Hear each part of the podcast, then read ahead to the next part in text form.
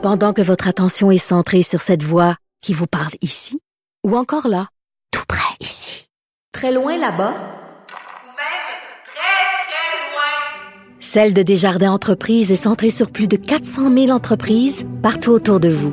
Depuis plus de 120 ans, nos équipes dédiées accompagnent les entrepreneurs d'ici à chaque étape pour qu'ils puissent rester centrés sur ce qui compte, la croissance de leur entreprise. La Banque Q est reconnue pour faire valoir vos avoirs sans vous les prendre. Mais quand vous pensez à votre premier compte bancaire, tu sais, dans le temps à l'école, vous faisiez vos dépôts avec vos scènes dans la petite enveloppe. Hmm, C'était bien beau. Mais avec le temps, ce vieux compte-là vous a coûté des milliers de dollars en frais, puis vous ne faites pas une scène d'intérêt. Avec la Banque Q, vous obtenez des intérêts élevés et aucun frais sur vos services bancaires courants. Autrement dit, ça fait pas mal plus de scènes dans votre enveloppe, ça. Banque Q, faites valoir vos avoirs. Visitez banqueq.ca pour en savoir plus. Cube Radio.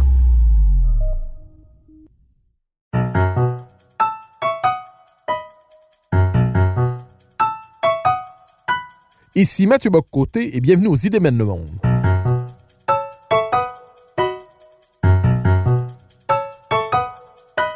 À travers le regard des intellectuels québécois et européens, nous chercherons à comprendre les grands débats qui façonnent notre époque.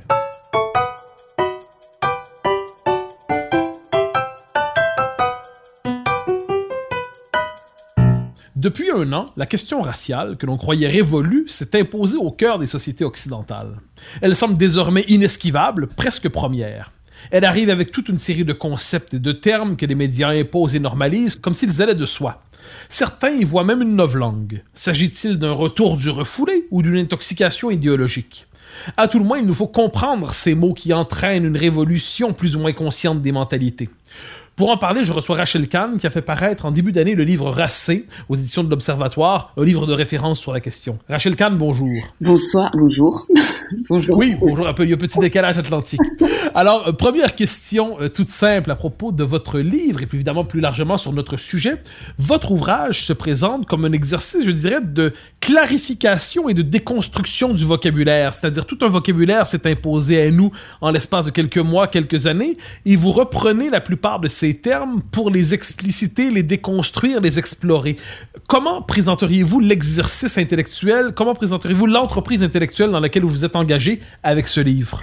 Oui, alors l'entreprise, c'est surtout que je suis partie d'un héritage, c'est-à-dire l'héritage de mes parents. Euh, on entendait beaucoup le, le, la question de et les, les, espèces de réunions décoloniales. Je trouve que c'est euh, euh, une insulte en fait euh, à, à, mes parents euh, qui eux ont vécu la décolonisation. Car voilà, on n'est pas de la génération, enfin, en tout cas la mienne, les 40 ans, on n'est pas de la, de la, génération de la décolonisation. Et donc je suis partie de, de mon père, qui lui est venu de Gambie, donc un pays anglophone au départ. Euh, et qui a beaucoup travaillé justement sur le mot juste. Le mot juste avec euh, une collection de dictionnaires euh, à la maison. Et lorsque, euh, dans le langage, il y a depuis à peu près cinq ans, je me suis rendu compte que certains mots ne, ne relataient pas du réel, j'ai eu cette volonté avec euh, mon héritage et ce que je suis, donc c'est profondément mélangé, de m'attacher à ces mots en fait, avec euh, en prenant appui sur euh, une expérience euh, qui est la nôtre en France, un, pays extrêmement mélangé avec beaucoup de, de mélange et de métissage. Moi-même, euh, voilà, ma maman est euh, juive polonaise, mon papa est donc gambien, sénégalais et gambien, et en fait ces mots-là qui nous cloisonnent nous tue euh, notre génération et les générations à venir en réalité. Donc je me suis attachée à ces mots euh, pour ces raisons-là. Alors, il y en a plusieurs de ces termes qui se sont imposés. Vous venez d'en évoquer un. Vous parlez de décolonial, hein, de les réunions décoloniales dont on nous parle de plus en plus. Euh, on pourrait parler du racisé, on pourrait parler du non mixte quelquefois. Il y a tout un vocabulaire, et ainsi de suite. Quels sont, selon vous, parmi tous les mots que vous avez explorés, ceux qui sont, euh, j'utilise un mot, ça ne sera peut-être pas le vôtre, mais les plus toxiques, quoi, tout le moins les plus inquiétants de ce vocabulaire nouveau? Euh, je lance, à, tout hasard, je dirais, je dirais racisé, mais c'est peut-être pas votre option. Donc, racisé non mixte, décolonial, lequel parmi ces termes vous semble les plus inquiétants Le plus inquiétant, c'est racisé. évidemment. Malgré ce qu'on veut nous faire croire, hein, parce qu'évidemment, il y a toutes des, plein de, théories euh, soi-disant euh, issues euh, des sciences sociales ou de je ne sais quoi. Euh, racisé est très inquiétant puisqu'il place la race au centre, alors même que quand même on est en 2020, donc on est quand même assez civilisé pour mettre cette question-là de côté.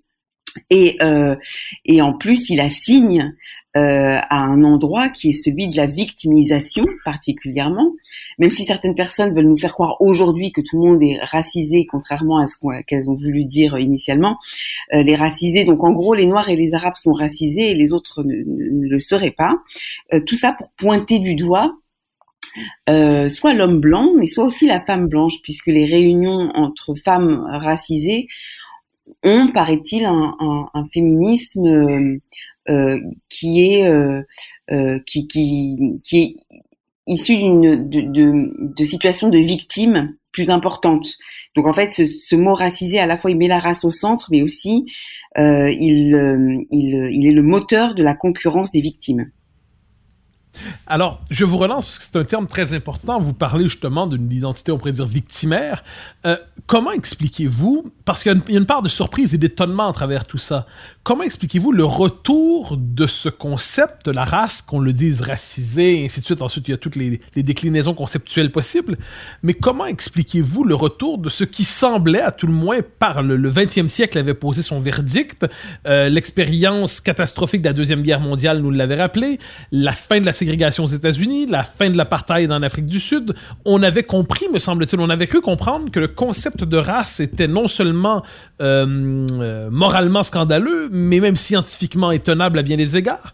Comment expliquez-vous qu'il ressurgisse aujourd'hui avec une telle puissance dans nos sociétés qui ne s'y étaient manifestement pas préparées? Il y a plusieurs petites tirées. Déjà, je pense que euh, certaines personnes n'ont pas eu une transmission suffisante de ce qu'elles sont donc elles sont en perte de repère totale à l'intérieur d'elles-mêmes. Hein.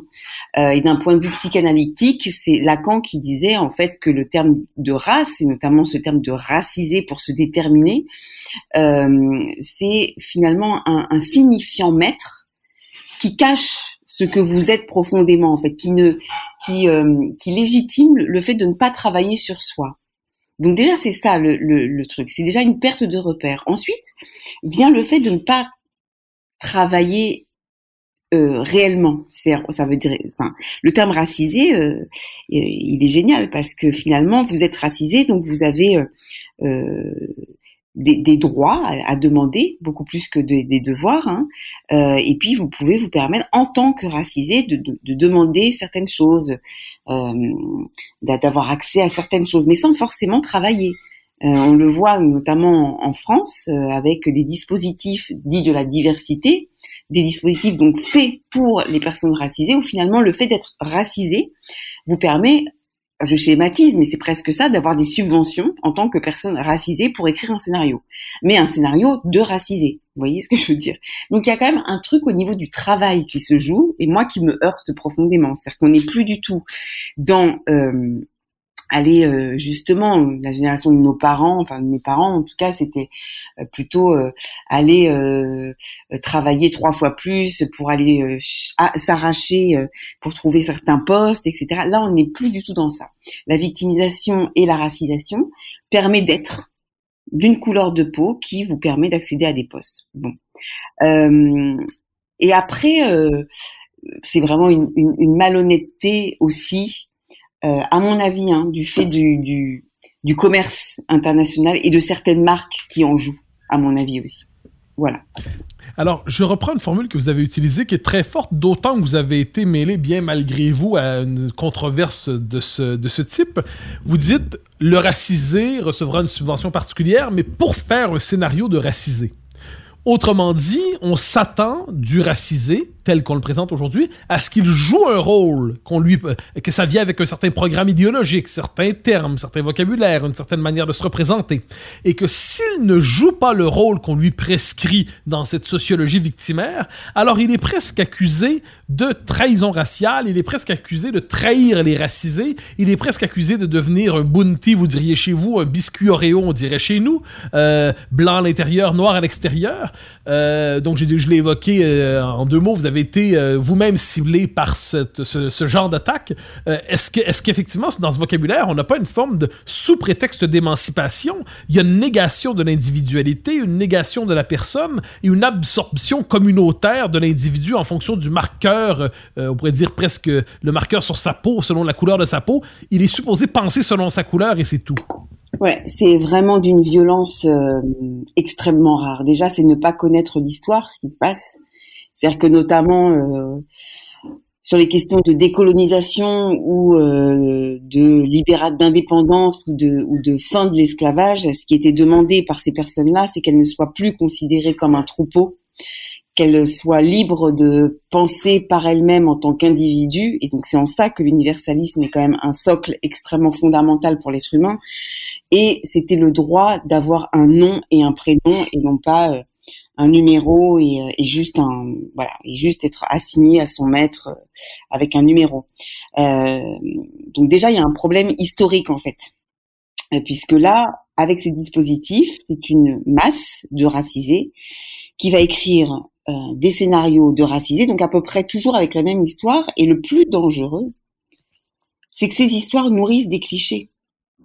C'est-à-dire qu'en fait il va falloir répondre à certains clichés de racisés pour être effectivement considéré comme appartenant à ce, à ce clan, à cette masse. Si vous sortez de ça, si vous, enfin, je sais pas, moi, si vous écrivez un, voilà, par exemple, j'écris un scénario sur, euh, euh, je, suis euh, une, camarade de Thomas Pesquet et je vais dans, dans, dans le système astral pour aller faire des, bah, en fait, oui, je suis un Bounty Banania euh, Oreo, euh, et c'est ça qui est dramatique. Ça veut dire que on a aujourd'hui un espèce de un dispositif qui est fait notamment au niveau du cinéma, mais il y y a aussi d'autres structures hein, qui euh, qui ont ça, euh, les dispositifs diversité, où en fait ne sont retenus euh, que des gens dits de la diversité, donc ça ne veut rien dire hein, évidemment, mais là on sait que c'est des Noirs et des Arabes, donc de certains quartiers pour nous raconter certaines his- histoires qui vont nourrir hein, finalement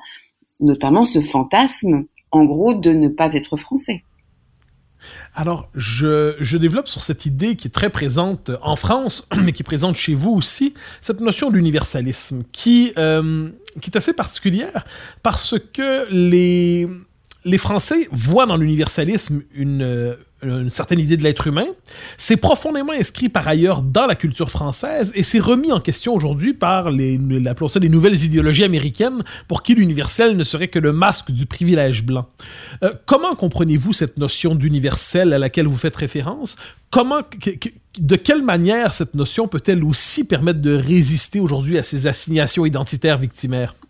Bah, pour, pour, pour moi et pour beaucoup de, de, d'interprètes ju- justement sur cette notion, et puis si on reprend même les travaux des Lumières, euh, c'est que l'universalisme permet l'émancipation de, de chacun, euh, permet euh, euh, la complexité, permet la nuance, la nuance, permet la liberté et permet l'égalité, donc la fraternité. Donc nos trois principes fondamentaux qui sont écrits euh, sur le ponton des, des, des mairies et des écoles, liberté, égalité, fraternité en France. Et en fait, tout ça, c'est porté par euh, l'universalisme. Euh, et effectivement, aujourd'hui, il est pointé du, du doigt et de manière totalement malhonnête parce que l'universalisme, c'est pas des textes euh, écrits euh, uniquement par euh, les philosophes euh, des Lumières dans, dans notre vieille Europe.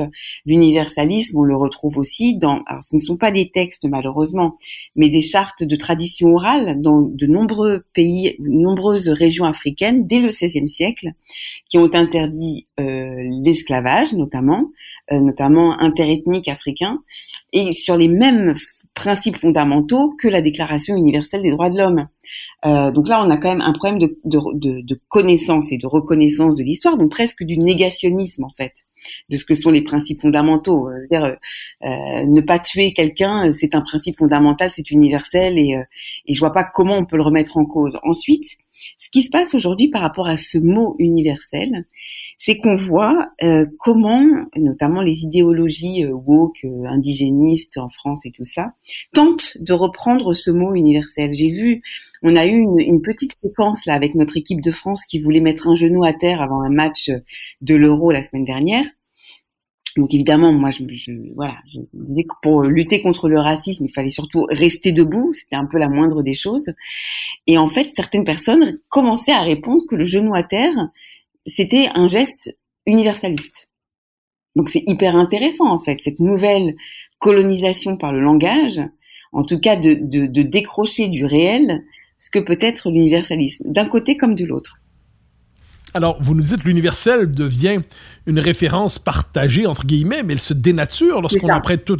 Parce que bon, à partir du moment où on nous dit, on empruntera des définitions aussi contradictoires, on comprend que le mot universel est bien connoté, mais on le vide de sa substance plus on le répand dans l'espace public. Tout à fait, c'est exactement ça. Et ça, ça fait partie des stratégies. Bon, c'est bien hein, euh, de, depuis. Euh, euh, des, des, centaines d'années, euh, ce travail-là, des extrêmes, de reprendre des mots pour à leur compte, euh, pour, pour les vider et pour pour euh, surtout aussi pour se dédouaner euh, d'une comment dirais-je d'une violence. Puisqu'en réalité euh, c'est compliqué quand même de s'affirmer en, étant non universel à, un endroit. Donc voilà ça permet sans mauvais jeu de mots de, de montrer pas de blanche. Alors vous avez évoqué les idéologies woke, les idéologies racialistes. Euh, c'est un discours qu'on associe généralement, tout le moins on en situe l'origine dans les campus américains. Mhm. euh, Est-ce que de votre point de vue, nous sommes ici devant un discours véritablement qui relève, j'utiliserai un terme à l'ancienne, mais d'une forme d'impérialisme américain nouveau genre? Ressentez-vous en France, globalement, et dans vos propres travaux, dans votre propre lecture des choses, ressentez-vous à travers tout cela quelque chose comme une forme d'agression, de colonisation idéologique américaine ou vous ne le posez pas comme ça? Moi, je le pose absolument comme ça et surtout, je pose euh, les, les, paradoxes, c'est-à-dire d'un côté, euh, on, on, nous dit la pensée décoloniale et on est en plein dans la colonisation euh, mentale, dans l'impérialisme et alors conjugué aussi à certaines marques aussi. Vous savez, cette histoire de genou à terre, j'y pensais tout à l'heure. Euh, notamment avec, je me disais l'avantage. Normalement, quand, quand il y a des, des propos racistes, par exemple, euh, au sein d'un stade, euh, les lois du sport, les codes du sport, et notamment de l'UEFA ou d'autres championnats, euh, demandent d'arrêter le match. Or, en fait, on a beau traiter les gens de, de macaques, de singes, leur lancer des bananes, les matchs ne sont pas arrêtés, à mon avis, pour des questions financières. Euh, mais là, c'est de la même manière, c'est-à-dire que je pense que que les équipes mettent des genoux à terre, et là je vais pas me faire des amis, hein, mais avec le maillot Nike ou Adidas ou je ne sais quoi, coq sportif, les chaussures juste à côté du visage, on a son genou à terre, je pense que ça sert certaines marques aussi. Voilà. Vous dites quelque chose d'essentiel ici, c'est-à-dire qu'on on oublie quelquefois à quel point le, capitalisme est devenu woke en quelque sorte. C'est-à-dire les grandes entreprises elles-mêmes relaient cette idéologie. Dans quelle mesure, alors vous avez évoqué la question du genou à terre, mais dans quelle mesure ces grandes entreprises parviennent-elles à s'approprier ce discours? Et j'ajouterais comment la population, probablement les franges, les, catégories les plus jeunes de la population, comment se laisse-t-elle imprégner, dominer, influencer, coloniser par ce discours? Euh, Comment expliquez-vous l'attrait de ce discours quand on voit qu'il est pourtant d'origine commerciale même euh, très souvent? Moi je pense qu'il y a vraiment, déjà, bon, on est quand même dans un contexte, on sait très bien, 2021, totalement névrotique, paranoïaque, euh, égocentrique, euh, euh, et on a envie de montrer un peu ses biscodos. Puis on, est aussi dans un moment de domination. On parlait des mots, mais on est dans un, réel moment de domination de l'image et des réseaux sociaux, où la valeur travail en fait a malheureusement. Enfin, le d'aller s'arracher vraiment une nouvelle fois en bossant a quand même disparu avec ces histoires aussi de télé-réalité, de machin. Tout euh, est transmis aux jeunes par l'image, des images extrêmement courtes, euh, les plus puissantes possibles, et où on ne pousse pas du tout à, à la réflexion. Euh, les réseaux sociaux nourrissent toutes ces névroses-là, et ces névroses ont besoin de manger, Vraiment, mais c'est vraiment ça. Et sont, sont addicts en fait à ces images fortes qui vont entrer en résonance à de l'émotionnel et mettre un genou à terre. Même si bon, euh, normalement un genou à terre c'est vraiment un signe de, de, faiblesse. Là, on va nous faire croire que c'est euh, un moyen de, de résistance tout simplement parce qu'on joue sur l'émotionnel et les marques et les marques euh, avec leurs petits clips qui vont bien, euh, les petites choses en story euh, avec du sensationnel arrivent très bien à, parler aux jeunes générations.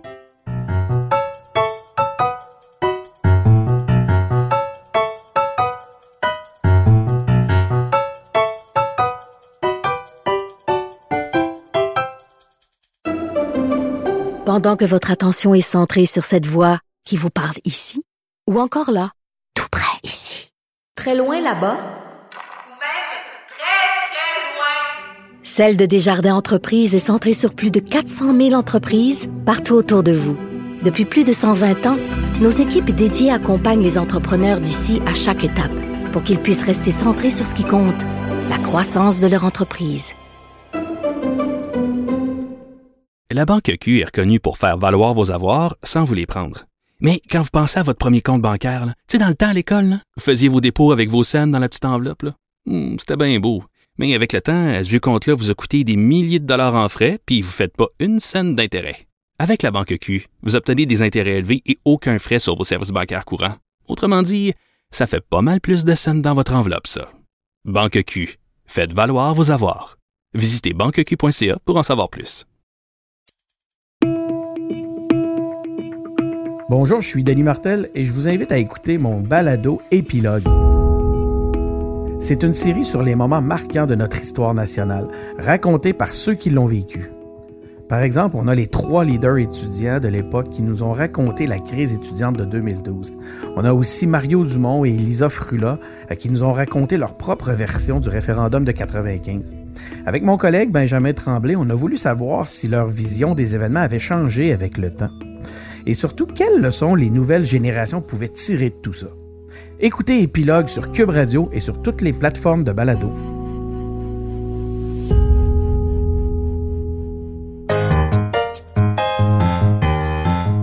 Alors, retour en France un instant, parce qu'on l'a, dit, les États-Unis euh, ont une forme aujourd'hui de regard euh, condescendant, euh, presque paternaliste à l'endroit de la France, comme si la France était l'Union soviétique qui persécuterait ses minorités.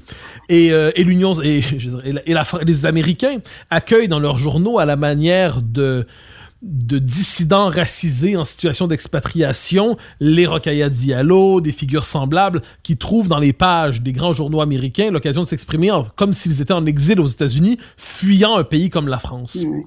Euh, la France, donc, représente une espèce de contre-modèle par rapport aux États-Unis aujourd'hui. On parle de l'universel français, de l'universalisme français.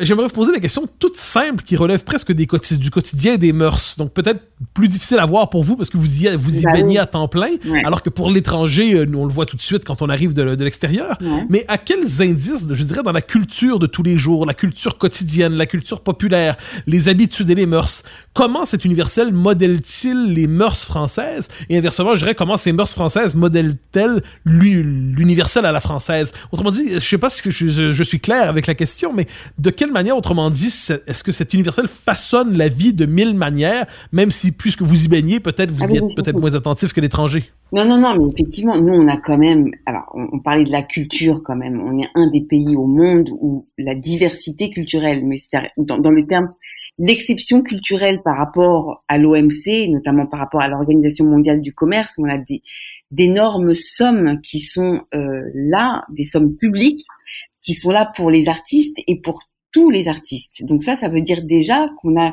cet universel en liberté de pouvoir créer, de pouvoir s'exprimer et, où l'expression est soutenue par des fonds publics. Ça, c'est déjà une première chose. Ensuite, on a l'ensemble de nos services publics, notre école, l'école de la République. Euh, bon, euh, là, je, parle effectivement un peu plus avant, avant la décapitation de Samuel Paty, mais c'est vraiment euh, un fondement où, voilà, c'est l'école libre, gratuite, laïque euh, pour tous. Où moi, j'ai pu rencontrer mes camarades qui sont encore mes camarades de toute origine sociale euh, avec des très riches, des très pauvres, de, de toute origine, de, de et, en fait où ensuite on est en, construction ensemble parce que nous sommes les enfants de la République.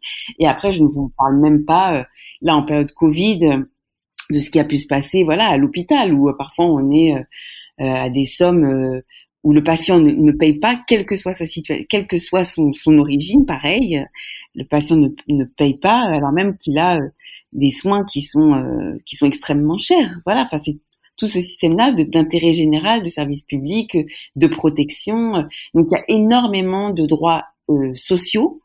Et ce qui est fou, c'est que avec l'ensemble de ces droits sociaux, que l'État euh, soit euh, l'État français soit euh, attaqué en tant que État de raciste, sy- systémique. Et après, moi, ce qui me dérange, c'était un peu la, phrase de Churchill, en fait, euh, lorsque je, ne me permettrai jamais de cracher sur mon pays lorsque je suis à l'étranger. C'est lorsque je rentre que je que je rends mes, mes comptes. Je trouve que c'est assez détestable et déloyal, en fait, d'aller cracher sur la France depuis l'étranger. Mais bon. Ah, c'est très important ce que vous dites parce qu'effectivement, certains font carrière aujourd'hui en, crachant sur la France dans, euh, dans les journaux américains, on l'a évoqué, dans, dans, certaines universités aussi.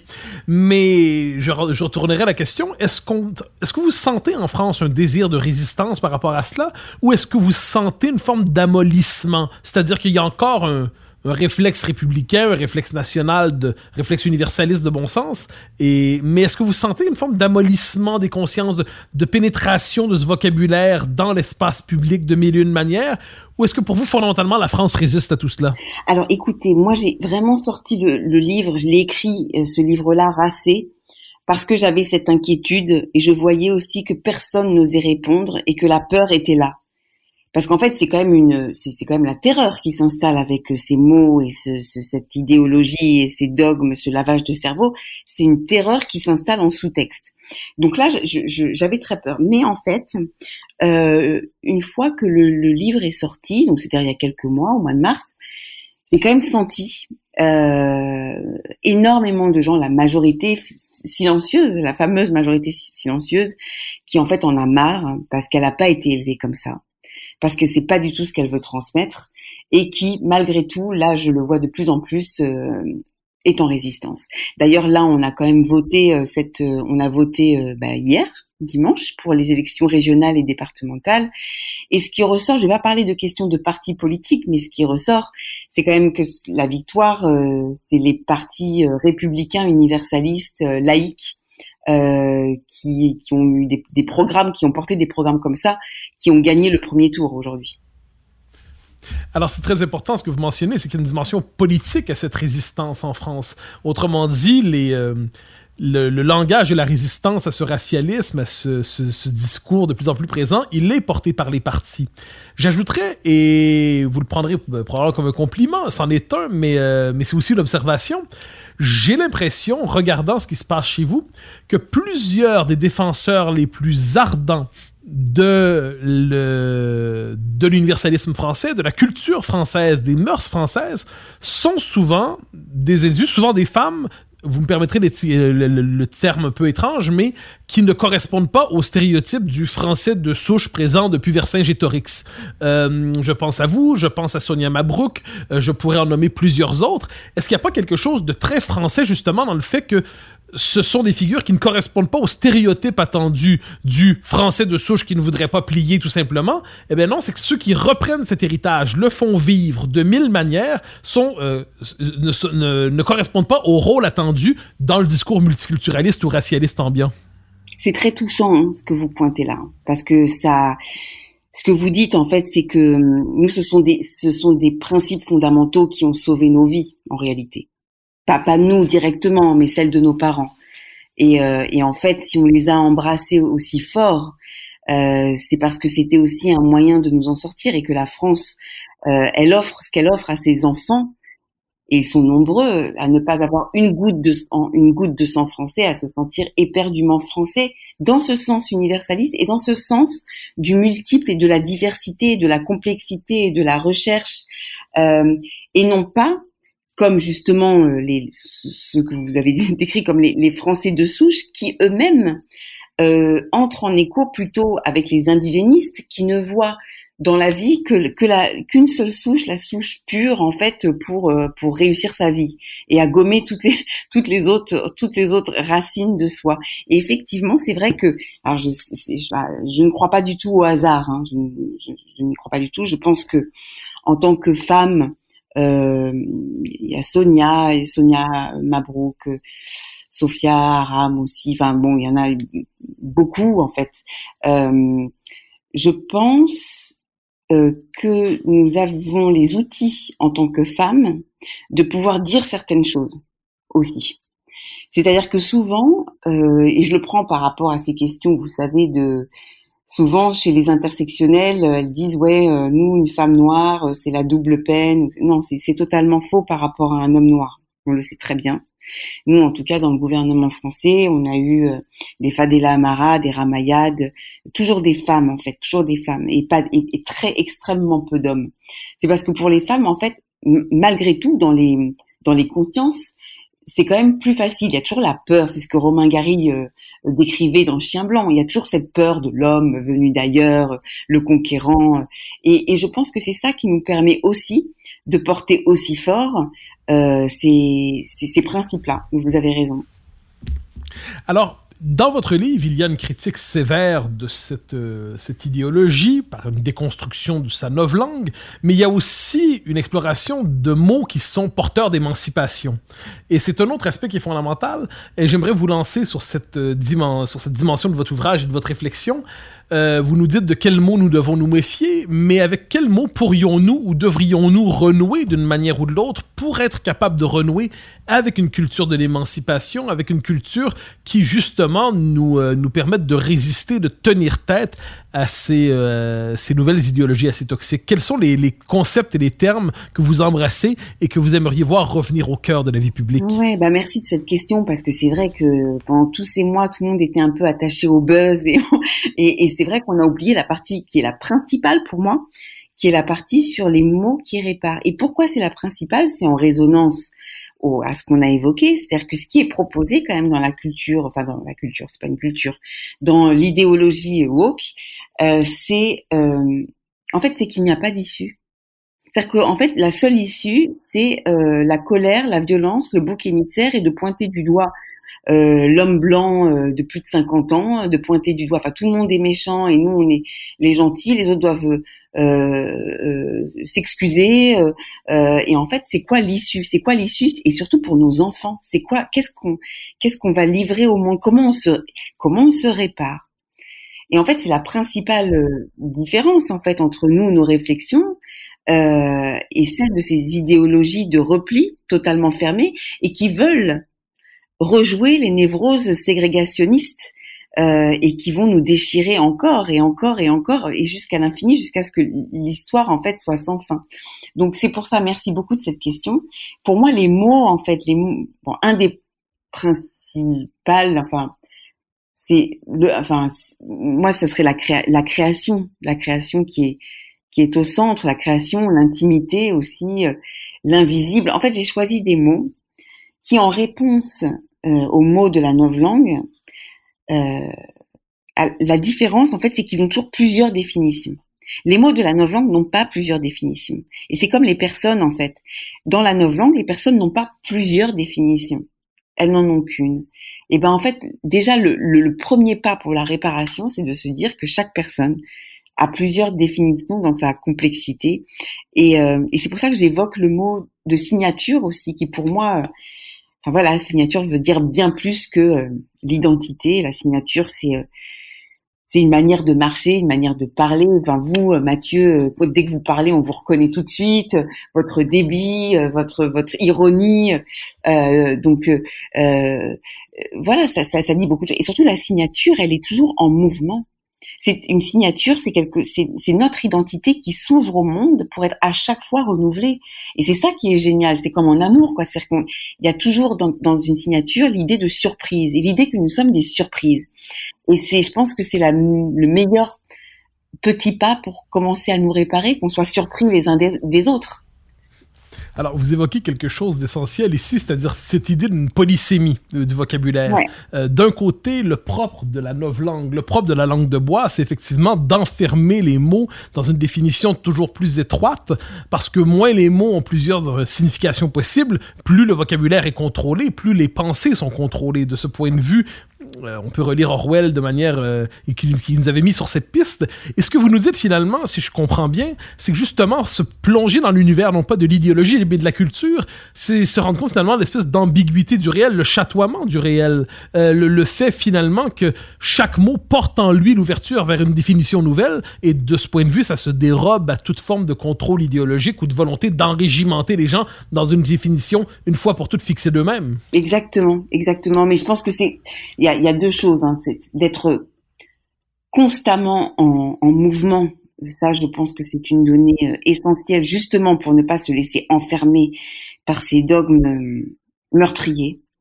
Euh, parce qu'au fond, ils tuent les personnes. Hein. En réalité, ils tuent tout ce qui vous anime, tout ce qui est vibrant en vous.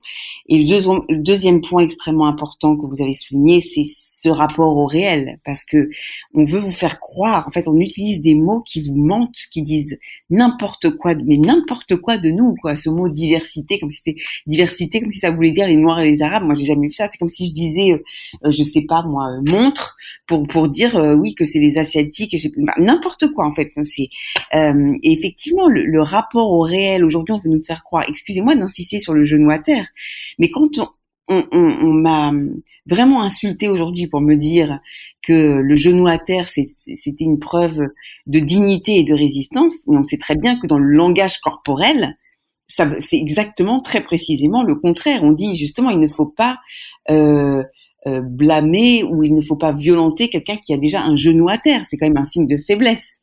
Euh, hors de l'histoire de, l'histoire des, Black Lives Matter, etc. Donc oui, le rapport au réel, moi, c'était c'était vraiment l'objectif du livre, en fait, de me poser avec la réalité. Alors, j'aimerais vous poser le, le, temps, le temps film, une question sur la réception de votre ouvrage. Parce que regardant cela de mon côté de l'Atlantique, mais regardant cela du vôtre pour l'avoir, pour avoir traversé l'Atlantique il y a quelques mois, euh, j'ai eu l'impression qu'il y a eu une forme de, de soulagement avec la publication de votre livre, comme s'il y avait une forme de discours imposé, de discours obligatoire qui s'imposait partout.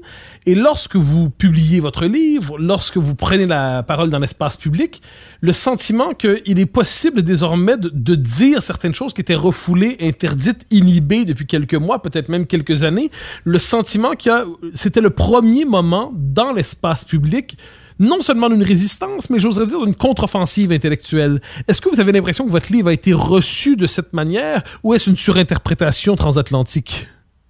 J'ai l'impression que oui. C'est-à-dire qu'en fait, euh, ce qui s'est passé déjà, c'est qu'il y a eu une mise en abîme qui a été folle. C'est en fait tout ce que je décrivais euh, comme comportement dans le livre euh, en réaction en fait à ma propre pensée c'est produit en réalité. C'est-à-dire que déjà dans le livre, je parlais, on va me dire voilà que que je suis, euh, je sais pas, l'oncle Tom, le, le, le, banania, la traître de maison, et c'est ce qui se produisait à chaque fois. Pareil pour l'histoire de la culture de l'excuse. Et, et, puis, en fait, il a été donc dès qu'il est sorti, il y a eu ce, ce buzz en fait de la part de personnes qui ne l'avaient pas lu.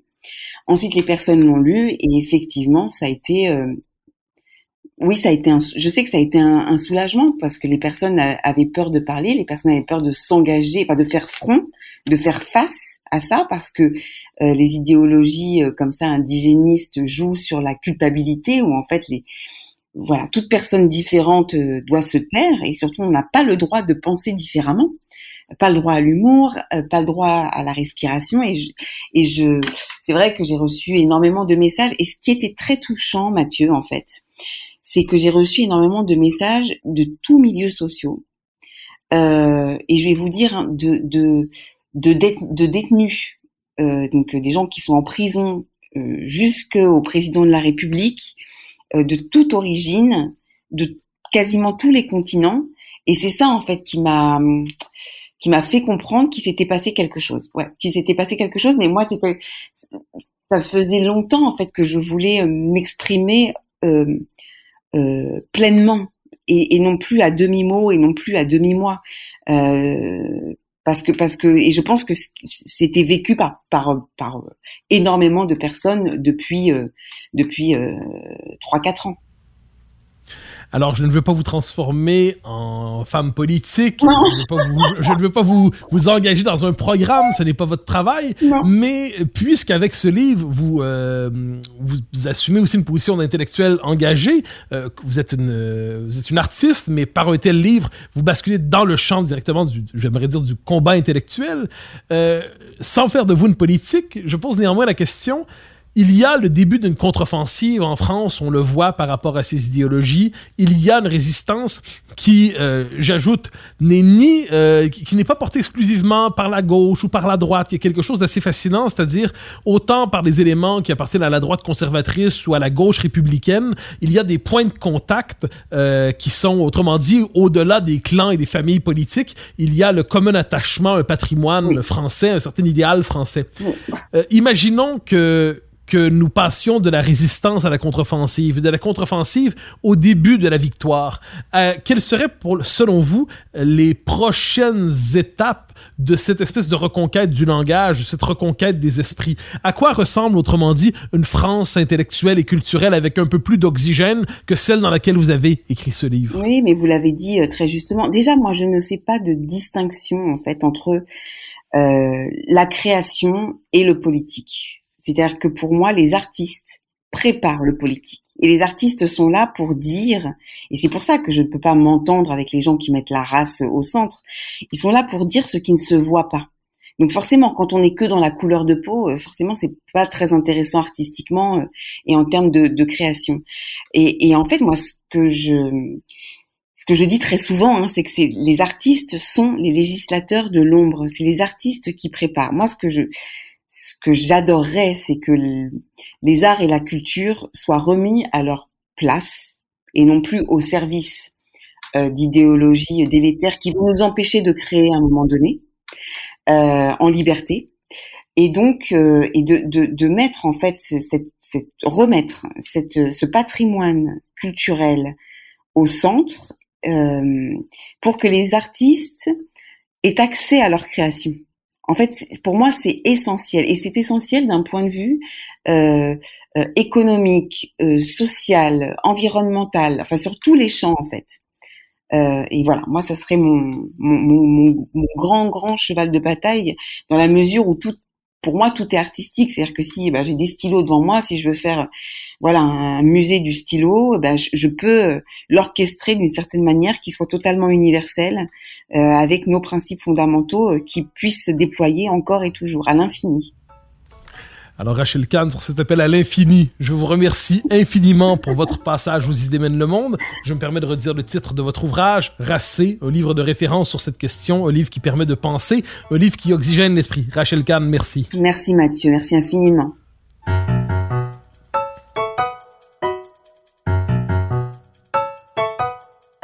Chers auditeurs des idées mènent le monde, vous pouvez faire connaître le balado sur vos réseaux sociaux en partageant les épisodes que vous aimez. Cela nous donne à chaque fois un fier coup de main pour faire circuler les idées. Aussi, si vous écoutez sur une autre plateforme que Cube Radio, laissez-nous un commentaire. C'est encore une fois un geste qui nous permettra de faire connaître la série à un plus grand nombre. Merci à vous d'être à l'écoute.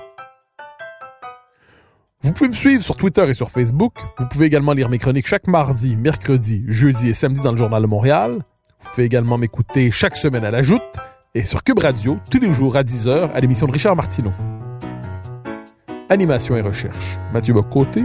Réalisation, Anne-Sophie Carpentier. Une production Cube Radio.